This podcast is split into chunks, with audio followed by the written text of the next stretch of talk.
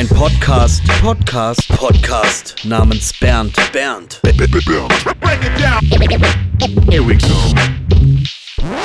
Hallo, herzlich willkommen zu einer neuen Ausgabe von einem Podcast namens Bernd. Ich möchte mich bedanken für das Feedback zur ersten Folge mit Falk Schacht. Eigentlich war dieser Podcast nur dafür gedacht, ein Album namens Bernd, was jetzt im Re-Release äh, überall streambar ist, äh, zu bewerben. Also klassisches Promotion-Tool. Aber nach dem Feedback und viele Fragen, die sich dann aufgeworfen haben, habe ich mich entschlossen, ähm, diesen Podcast jetzt weiter fortzuführen, so regelmäßig wie ich kann. Und ähm, entweder mit einem Gast oder wie heute alleine. Ich habe mir ein Thema überlegt. Es hat sich relativ äh, spontan ergeben. Und zwar aufgrund eines Posts, den ich vor ein paar Tagen veröffentlicht habe, mh, mit einer Frage, was denn meine Generation von Rappern ausgemacht hat. Und ähm, dieser Beitrag hat ziemlich hohe Wellen geschlagen. Es gab extremst viele Kommentare, vor allem auf Facebook, was sicherlich damit zu tun hat, dass da auch viele Leute sind, die meine Musik hören oder ähnlich sozialisiert wurden äh, mit der Hip-Hop-Kultur wie ich.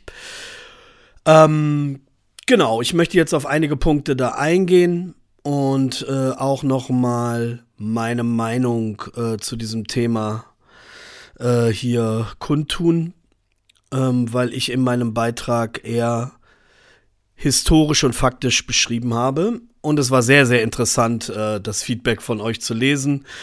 Äh, dazu aber später. Ähm, erstmal, wenn man eine kleine Zeitreise wieder mal macht, befinden wir uns im Jahr 1990. Der kleine 14-jährige MC René äh, kommt zum ersten Mal mit der Hip-Hop-Kultur äh, in Kontakt beziehungsweise mit Sprechgesang. Ich habe das öfter schon mal gesagt, dass ich am Anfang dachte, Rap wäre eine Gruppe. Äh, ein Heavy Metal Fan, was viele Leute damals in der Schule gehört haben, hat das sehr abschätzig in Bezug auf Rap gesagt, E-Rap.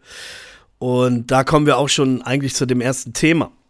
Wie man Dinge wahrnimmt, wie man Musik wahrnimmt oder neue Musikrichtungen. Zu dem Zeitpunkt, ähm, wo wir angefangen haben, Rap-Musik zu hören, klammer ich jetzt mal aus aus dem Kontext der Hip-Hop-Kultur, mm, wurde das sehr, sehr abwertend von der Gesellschaft wahrgenommen. Das ist doch keine richtige Musik. Die singen ja gar nicht. Das hat ja keine Melodie und äh, viel zu viel Text. Und ähm, da wir ja auch in Deutschland definitiv ähm, viele Rassismen haben in breiten Teilen der Bevölkerung, ähm, wurde das auch als N-Musik betitelt. Und ähm, das hat uns aber alles nicht interessiert, weil wir uns tatsächlich, also jetzt gerade in meinem Fall, halb Marokkaner, halb Deutscher, aber schon in Deutschland geboren und aufgewachsen, hab, konnte ich mich mit äh, dieser Kultur ähm, weitaus mehr identifizieren äh, als jetzt mit Wolfgang Petri oder Roland Kaiser. Also nichts gegen die Musiker, aber es war einfach tatsächlich vom Gefühl oder vom Vibe genau das Ding. Ähm, das Interessante war, man wollte es sofort selber machen. Also der Reflex vom ich höre das zum ersten Mal, ich bin begeistert, etwas Neues ist in mein Leben getreten, eine sogenannte Initialzündung hat stattgefunden und man wollte sofort selber anfangen zu rappen oder äh, zu malen oder zu tanzen. Und da haben wir natürlich alle angefangen auf Englisch zu rappen, wie unsere Vorbilder. Unsere Vorbilder waren damals äh, Rapper wie Ice-T, Big Daddy Kane, Rakim, A Tribe Code Quest und so weiter und so fort. Und wir wollten natürlich auch so klingen. Ähm, es war dann relativ schnell klar, dass das wahrscheinlich nicht so gut klingt wie ähm, ja, äh, die amerikanischen Vorbilder, weil das natürlich ein klarer Unterschied war. Und zwar, es war nicht unsere Muttersprache. Aber wir haben imitiert am Anfang. Wir haben übernommen, wir haben gebeitet, wie man das schon so sagt. Das sagt man kopiert. Das heißt, äh, man kopiert äh, etwas, was man gut findet und hat noch keinen eigenen Stil. Mm, dann hat es angefangen, ähm, sich herumzusprechen, dass es Leute gibt, die auf Deutsch rappen. Wow. Äh, bei uns in Braunschweig gab es damals ein äh, Skatepark oder eine Rollschuhbahn, die gibt es immer noch. Da ist auch ein Basketballplatz und da ähm, haben teilweise auch Veranstaltungen oder Skateboard-Contests stattgefunden und BMXer waren auch da. Und dann hörte man von so Typen, die auf Deutsch gerappt haben, aber total versaut, so mit Ficktexten und äh, so wie wir das von Two Life Crew kannten. Wir waren kleine pubertierende Jungs, äh, die noch keine sexuellen Erfahrungen hatten, aber haben schon Two Life Crew Fuck Shop gehört und fanden das total geil. Und dann hörten wir eben von diesen Rappern und das war das A-Team ähm, aus Köln. Mm. Und das war für uns revolutionär, allein schon davon zu hören. Also ähm, nicht mal den Song zu hören, sondern davon zu hören, dass jemand das auf Deutsch macht. Waren wir total angetan. Und ähm, dann gab es Jetzt geht's ab das erste Album von den Fantastischen Vier. Und das hatte dann ein älterer Kollege im Auto gehört, der auch äh, in der BMX-Szene war. Ey, guck mal hier, äh, hör doch das mal, die rappen auf Deutsch. Und die haben ja schon relativ schnell gerappt und hatten funkige Samples von James Brown äh, und anderen Soul- und Funk-Artists, die Musik gemacht haben, wo ich noch nicht mal geboren war. Und das hat uns begeistert, weil es halt eben irgendwie ein sinniger Text war. Er war witzig, er war schnell. Und äh, wir haben noch gar nicht das irgendwie bewertet, ob das jetzt cooler Rap ist oder äh, Wack MC-Shit. Äh, es war einfach nur ein unglaubliches Erlebnis, jemanden in der deutschen Sprache rappen zu hören. Ähm, ja, und dann hat man sich angefangen für Veranstaltungen zu interessieren. Man hat selber erstmal tatsächlich dann auf Englisch auch erste Auftritte gemacht. Aber da unser Textvermögen nicht ausgereicht hat, haben wir angefangen aus Spaß, weil wir es nicht wirklich für voll genommen haben und alle drumherum auch gesagt haben, ja, auf Deutsch zu rappen, das geht doch gar nicht und ist doch total holprig. Also man musste sich dafür rechtfertigen haben wir aus Spaß angefangen zu freestylen. Das heißt, ähm, wir waren auch zu faul, Texte zu schreiben und haben wir einfach auf Deutsch gefreestylt. Und jetzt mal ganz ehrlich, unsere Texte, die wir gefreestylt haben, waren eigentlich immer so versaut. Wir machen die klar. Also so Kindertexte, vorpubertäre Texte, die sich schnell reimen. Heute wahrscheinlich hochpeinlich, das zu hören, aber es hat uns Spaß gemacht.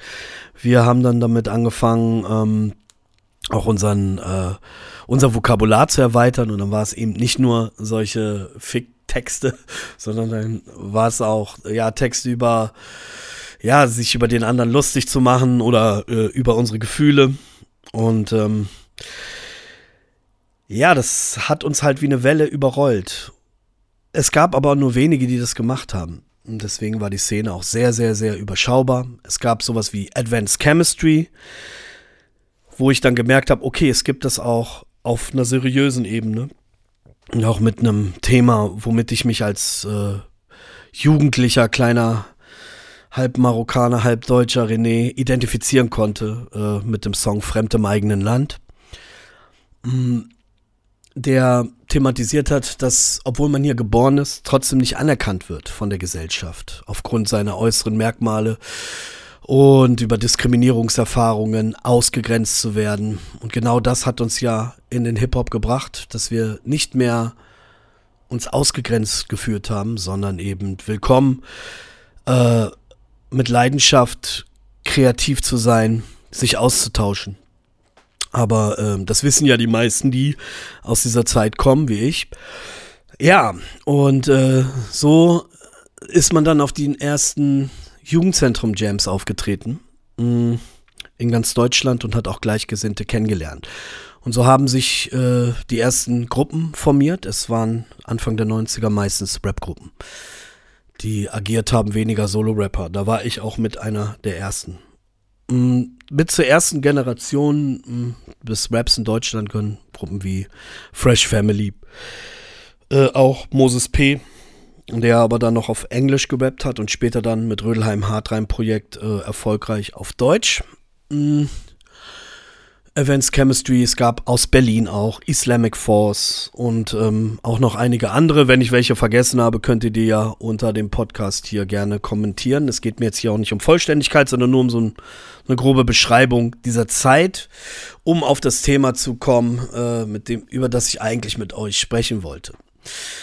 Ja, und äh, der Stellenwert dieser Hip-Hop-Kultur in der deutschen Gesellschaft war natürlich wie ich anfangs schon gesagt hatte, so, so wurde sehr belächelt, nicht ernst genommen, ähm, als Trend, der bald wieder vorbei ist, markiert. Während wir dann angefangen haben, im Untergrund uns mit unseren Skills und Auftritten auseinanderzusetzen und mit Connections, die wir im kleinen Rahmen gemacht haben, war aber der Hip-Hop in der Öffentlichkeit oder wie er dargestellt wurde, eher kommerziell. Es gab viel Euro, Euro, ähm, ja, Euro-Pop-Musik, äh, mit Raps, sowas wie, keine Ahnung, sowas wie Hathaway oder wie äh, äh, Papa Bär und sowas, also kommerzieller ähm, Rap, der aber nicht so dieses Mindset wieder gespiegelt hat oder die Seriosität, die man in seiner eigenen Kreativität gesehen hat. Und so war halt immer so eine große Diskrepanz zwischen dem Hip-Hop, wie er außen dargestellt wurde, und wie es eigentlich wirklich war in der echten Kultur, wo sich Jugendliche getroffen haben, wo das auch einen pädagogischen Mehrwert hatte oder einen sozialkritischen Ansatz in den Texten. Und daraus ist natürlich die Attitude, äh, Attitude entstanden, dass äh, man Rap nicht ausverkaufen sollte, wenn es nur um eine Wertschöpfungskette geht, wie Geld aus etwas zu pressen. Es auszupressen und dann zurückzulassen auf zum nächsten Trend, sondern für uns war das mehr als ein Trend, es war ein Lebensgefühl. Mhm. Um, der Hip-Hop war damals sehr beeinflusst vom amerikanischen Markt, klar. Es gab viele verschiedene Einflüsse, einmal auch Gangster-Rap-Einflüsse, wie ich eingehend gesagt habe, von Ice-T, Schoolie D, dann so äh, viel East Coast, wie Big Daddy Kane und so weiter, ich war ja ein Übergangskind, also von Ende der 80er, Anfang der 90er, also wurde ich auch durch A Tribe Code Quest, Pete Rock, Sear Smooth, ähm, Farsight und so weiter sehr, sehr inspiriert und begeistert.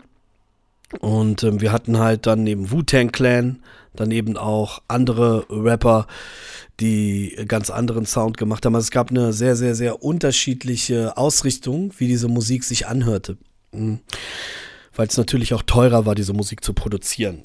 Wir steckten aber natürlich noch in den Kinderschuhen mm, und waren natürlich von den Reimtechniken noch nicht so, nicht so weit, wie das zum Beispiel heute ist, wo es jeden Stil gibt. Und ungeachtet jetzt von Quantität oder Qualität, mm, aber äh, man musste noch seinen eigenen Stil finden. Deswegen waren wir in Deutschland ausschließlich aus dem Ausland geprägt, bevor sich hier eigene Stile auch entwickelt haben. Meistens um, Amerika, Frankreich war auch ein sehr großer Einfluss. die Franzosen waren im Gegensatz zu uns schon relativ weiter, was deren eigenen Sprache angeht. Das hat sicherlich auch was mit der Vergangenheit in Deutschland zu tun, dass man nicht so dieses Selbstbewusstsein hatte, ich rap jetzt auf Deutsch. Bei den Franzosen war das schon selbstverständlich und wesentlich musikalischer, was sicherlich auch ähm, mit dem Einfluss, mit dem afrikanischen Einfluss was zu tun hatte, dass ein selbstverständlicher schon viele musikalischere Stile in den Rap mit integriert wurden und das Ganze schon am Anfang auch viel mehr ein Sprachrohr der Straße war. Wie zum Beispiel NTM, IM, mh, Geschichten aus sozialen Brennpunkten, Geschichten äh, von äh, fehlgeleiteter Integrationspolitik. Das haben wir hier in Deutschland auch vereinzelt gehabt, wie zum Beispiel von Advanced Chemistry oder Fresh Family. Aber eben war das in Amerika, äh, in Amerika sage ich schon, äh, in Frankreich eben auch ein kommerzieller Erfolg. Also diese Künstler haben auch eine breite Akzeptanz gefunden in ihrer Nachbarschaft und teilweise auch Stadien gefüllt oder vor Tausenden von Menschen gespielt der Rap in Deutschland wurde ja eher bekannt mit ähm, eher Protagonisten aus dem Bildungsmilieu, 68er Eltern oder so. Also weniger Ausländer oder Menschen mit Migrationsbiografie, das kam ja erst später. Ähm, das war in Deutschland genau umgekehrt. Und deswegen haben wir auch diese riesige Diskrepanz zwischen dem Identifikationspunkt, den Leute haben, die eher mit Bushido sozialisiert sind, als es Leute, die jetzt mit äh, Beginner sozialisiert wurden. Und da gibt es einen Unterschied. Das möchte ich jetzt gar nicht bewerten, sondern einfach nur wie die Gesellschaft damals auch alles äh, das sehr, sehr belächelt hatte. Und äh, wir waren wenige. Mittlerweile ist es so, dass der Rap in Deutschland ähm, kommerziell äh, etabliert ist, Mainstream ist. Es gibt ähm, sehr, sehr viel, viele verschiedene Stile, auch durch die Technologie und durch die äh, Social Media Plattform hat man ja auch viel mehr Resonanz auf die Musik. Es gibt viel mehr quantitativen Output. Es gibt wahnsinnig viele Talente. Es gibt wahnsinnig viel Trash. Mm, und es gibt ganz viele Auswüchse dieser Rap-Kultur, die damals im Jugendzentrum angefangen hat. Es gibt ja auch viel Yellow Press Shit, wo man Leute nur kennt, weil die im Internet äh, für Skandale sorgen und weniger wären, äh, für deren Musik. Jetzt komme ich zu dem Punkt, auf den ich eigentlich hinaus will, wo ich mir mehr Differenzierung wünsche, auch von meiner Generation.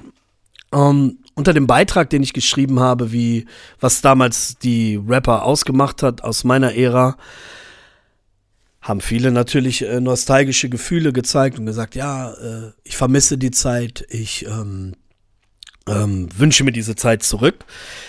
Äh, und ganz viele haben geschrieben, das war noch echter Rap, das hatte noch eine Message und das, was heute ähm, gemacht wird, ist hauptsächlich nur Trash, Bullshit, stumpfe Musik.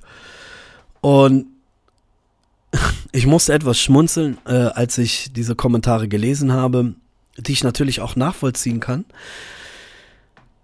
Aber ich dachte mir, krass, jetzt sind wir die Eltern, jetzt sind wir die Spießer und diejenigen, die sagen, die Jugend von heute.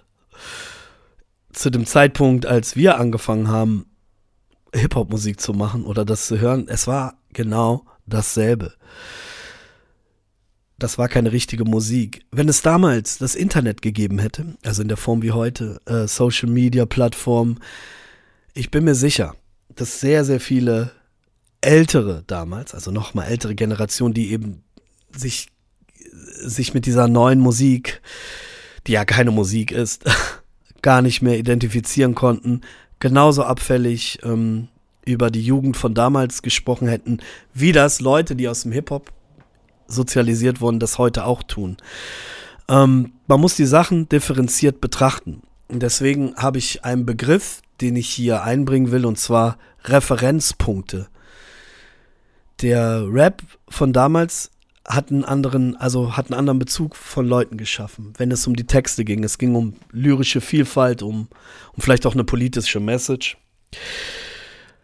Und ich glaube, dass viele Leute, die jetzt in einem Alter sind wie ich, vielleicht 46 oder Familienväter oder Familien, Familien haben, einen Beruf, einen Alltag, dass einfach auch viel Entwicklung äh, verpasst wurde, um die Hip-Hop-Landschaft von heute differenziert zu betrachten. Was richtig ist, ist, äh, also das ist jetzt meine persönliche Meinung, dass in den Charts fast nur Müll läuft. Und dass natürlich auch viel Deutschrap Müll läuft. Dass Deutschrap eigentlich ein sehr schlechtes Image hat, weil viel kopiert wird, weil ähm, viel Musik gemacht wird aus ähm, finanziellen Interessen oder um ein bestimmtes Image zu kreieren. Früher hat man sich keine Gedanken gemacht, ein Image zu kreieren. Heute macht man sich darüber Gedanken, weil es auch dazugehört. Das ist aber auch legitim. Was man aber verkennt, ist, ähm, da ich ja selber noch aktiv Musik mache, arbeite ich mit jungen Menschen zusammen. Mit Menschen, die 23 sind oder 20. Und ähm, als sie geboren waren, als die geboren waren, da habe ich gerade angefangen, meine ersten Schritte zu machen. Und jetzt mache ich ein Album und einer macht die Cuts, der andere rappt mit, der andere produziert. Das ist für mich der Austausch der Hip-Hop-Generation. Das heißt, wir fangen an, wir Alten äh, zu homogenisieren, also so nicht zu homogenisieren, sondern zu pauschalisieren, also alles in einen Topf zu werfen. Ja, der Rap von heute ist so und so. Das kannst du aber so eigentlich gar nicht mehr sagen, weil der Rap ist so oder so. Es ist aber ein Geschäft.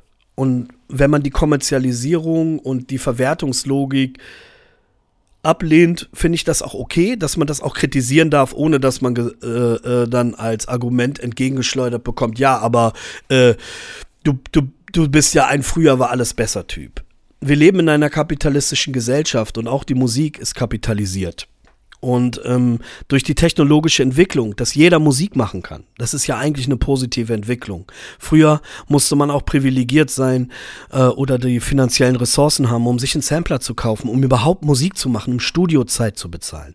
Und heute kann ich, wenn ich kein Geld habe, ein armer Typ bin oder eine arme Frau und ich will meine Musik machen, dann kann ich sie machen. Ähm, durch die technologische Entwicklung hat man natürlich auch ähm, eine gewisse Gleichschaltung an Sounds, an Melodien. Ähm, das ist richtig. Also es gibt mehr Quantität als früher. Rap-technisch oder produktionstechnisch ist die Musik von heute natürlich ausproduzierter und äh, weiter, technisch weiterentwickelter. Ähm, ob jetzt die Musik besser ist oder schlechter, darüber möchte ich mir kein Urteil bieten, weil das ja oft eine subjektive Erfahrung ist. Ich selbst bin auch mit Musik in Kontakt bekommen, da war ich noch nicht mal geboren. Und die fühle ich heute noch genauso. Also ich habe bei Hip-Hop oder Rap immer eher den zeitlosen Aspekt gesucht. Aber zurück zum Thema, was Talente angeht. Es gibt so viele begabte junge Rapper und Rapperinnen und Produzenten, die auch international produzieren und ähm, in jeglichem Segment, den die Rapmusik heutzutage bietet. Also ob es jetzt Straßenrap, Gangsterrap ist oder ähm, sei es ein hedonistischer Rap. Es geht um den Referenzpunkt, den man hat. Für den einen, der jetzt zum Beispiel mit ähm, Nas sozialisiert ist. Für mich ist Nas einer der besten Lyriker, die es gibt. Kendrick Lamar, neuerer Rapper, ist auch in dieser Sparte, was Conscious angeht. Wenn das für dich der Referenzpunkt ist, ja, ich stehe auf lyrischen Rap, dann kannst du diesen Referenzpunkt eigentlich nicht anwenden, wenn einer vielleicht eher hedonistische Inhalte hat, die man jetzt ähm, eher verwerflicher findet, aber andere Qualitäten in seiner Musik hat. Vielleicht ein bestimmtes Gefühl, was diese Musik erzeugen soll, worauf diese Musik hinauslaufen soll, was der Grund ist, warum diese Person das macht oder sich so oder so ausdrückt. Und ähm, da wird oft mit zweierlei Maß gemessen, weil wir natürlich alle unsere Jugend vermissen und die Vergangenheit deswegen erhöhen und schöner machen, als sie eigentlich war. Und ähm, wenn man ein bisschen darüber nachdenkt, dann wird man auch merken, dass früher tatsächlich nicht alles besser war, genauso wie heute nicht alles schlechter ist. Und ähm, mir geht es halt darum, die Sachen differenziert zu betrachten. Und viele machen sich auch gar nicht mehr die Mühe aus meiner Generation, den wirklich qualitativ hochwertigen Künstlern von heute, jungen Künstlern, eine Chance zu geben. Und wenn man in seine eigene Playlist guckt in den 90s, ja, Straßenrap, den man aus Amerika auch gehört hat und so weiter, da ist auch viel explizierter, äh, expliziter, asozialer oder frauenfeindlicher äh, Content vorhanden. Aber da misst man mit zweierlei Maß. Und ähm, ich finde, man sollte, oder ich plädiere für mehr Offenheit, aber ich finde, es ist auch okay, die heutige Musikrichtung Deutschrap an sich auch zu kritisieren. Aber bitte kritisiert nicht die Künstler dahinter oder die, äh, die Jugend von heute. Ne? Was ist denn die Jugend von heute? Das sind alles alle möglichen Menschen und ich glaube, teilweise sind die offener als die Alten. Das ist aber normal.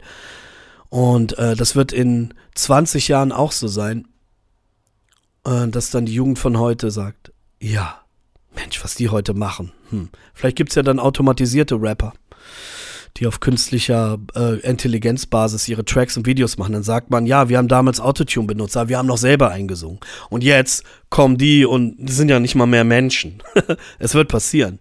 Was ich sagen will, es sollte viel mehr darüber geredet oder debattiert werden, warum Musik so zur Ware geworden ist. Zumindest vordergründig. Ne? Äh, warum es äh, immer nur um die Kohle geht und immer nur um die Verwertbarkeit. Das hat aber was mit einem mit einer gesamtgesellschaftlichen Debatte zu tun. Die würde vielleicht den Rahmen meines äh, bescheidenen Podcasts hier sprengen. Aber darüber sollte viel mehr gesprochen werden über die ähm, fairere Vergütung den Künstlern gegenüber ähm, und die geschäftliche Monopolisierung von Musik oder Musikverwertung an Konzerne. Das sind die Sachen, die angesprochen werden sollten.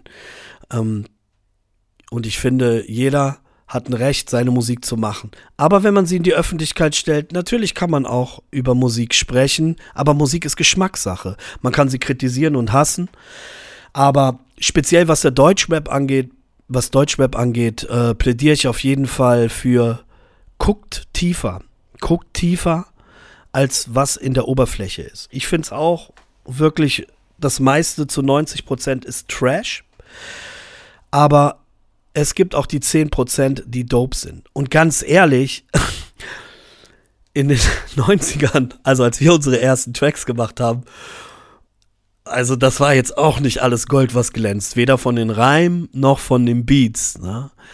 Es war viel weniger Musik, die rausgekommen ist. Ne? Und ähm, es gab viele qualitativ hochwertige Releases. Aber wenn man die Anzahl mal vergleichen würde, würde man heute genauso viel finden. Nur damals war, gab es noch nicht so viele Stile, worüber sich die Leute streiten konnten. Ja? Und Rap ist jetzt von der Kultur abgekoppelt und ist ein Medium. Jeder kann rappen. Aber es ist halt auch so, in der Berichterstattung, ähm, wie Leute Rapmusik sehen, gibt es halt auch äh, viele Leute, die wirklich gar keine Ahnung haben und vieles, was jetzt einfach nur gesungen ist, wird auch als Rap bezeichnet. Aber und vieles, was äh, Popmusik ist, wird als Rap bezeichnet, aber es ist dann halt Popmusik. Vielleicht konnte man das früher unterscheiden, aber ich wage jetzt meine eigene Aussage zu bezweifeln, ob man das heute überhaupt noch kann. Die Musik ist vermischt, es ist alles miteinander äh, verbunden. Aber was jetzt Rapmusik an sich angeht, wenn man auch nach Amerika schaut, da gibt es sowas wie Griselda, ähm, sehr, sehr viel, äh, sage ich mal, was auf traditionellen Rap basiert und auf Rohheit oder organischen Rap. Das ist aber eine Geschmackssache. Der eine mag das super technisiert und immer der neueste Trend, wie bei Drake. Ist auch cool aber es ist halt eine Geschmackssache und es ist ein Referenzpunkt, auf was man in der Musik Wert liegt, wenn man sie hört. Ja, in diesem Sinne ähm, beende ich meinen kleinen Monolog. Ich hoffe, ich habe nicht zu viele Themen durcheinander geworfen. Äh, schreibt mir und ich thematisiere gerne auch euren Input und ähm, ich werde in Zukunft natürlich auch einige Gäste haben. Ich verabschiede mich von euch. Das war ein Podcast namens Bernd mit MC René. Ein Podcast, Podcast, Podcast namens Bernd, Bernd. Here we go.